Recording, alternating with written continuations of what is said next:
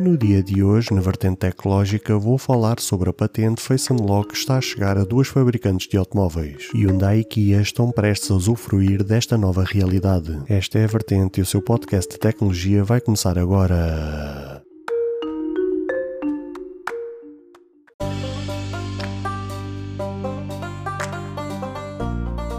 Ouvintes deste podcast de tecnologia. Eu sou André Silva e esta é a minha, a sua, a vossa vertente tecnológica, onde aqui poderá ouvir notícias, entrevistas, coberturas de evento, opiniões e muito mais. Fica aí para ouvir esta vertente já a seguir.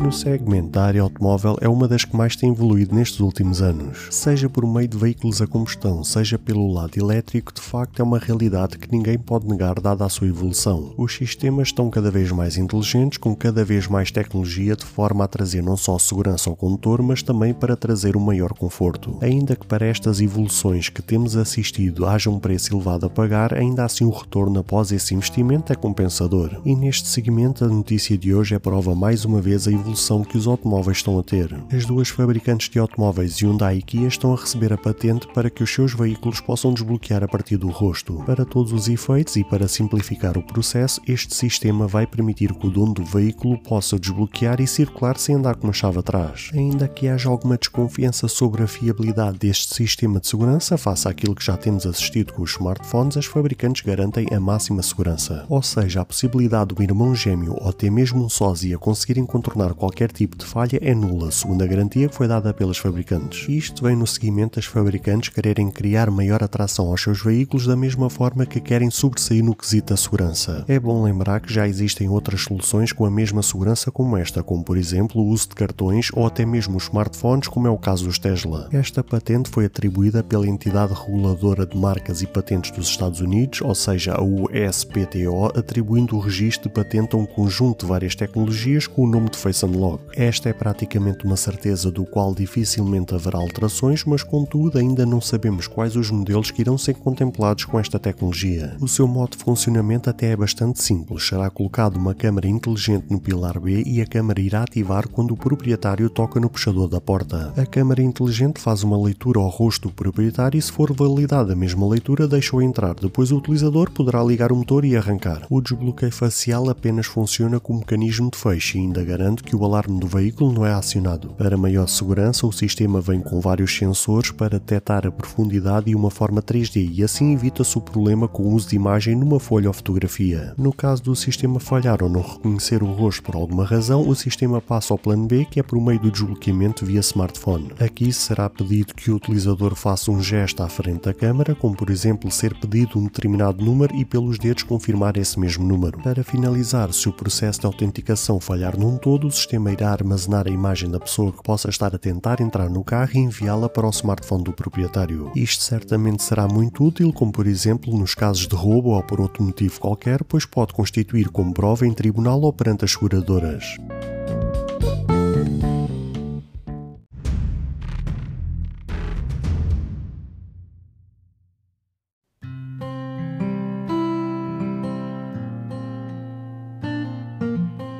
Caro ouvinte, chegamos ao fim de mais um episódio. Grato pelo tempo disponibilizado. Se gostou deste episódio, peço por favor que passe no Apple Podcast e avalie e comente este projeto ou se a sua plataforma de podcast permitir fazer alguma avaliação, ficarei eternamente grato se o fizer, para que seja recomendado nas pesquisas e chegue a mais pessoas como eu e você. Caso você tenha interesse em apoiar este projeto, basta aceder ao link que está na descrição deste episódio. Se tiver alguma questão, se fizer alguma crítica, seja ela positiva ou negativa, ou até mesmo queira sugerir algum tema para ser debatido no futuro em algum episódio, todos os contactos estarão na descrição de cada episódio, incluindo este. Obrigado pelo seu tempo e até ao próximo episódio.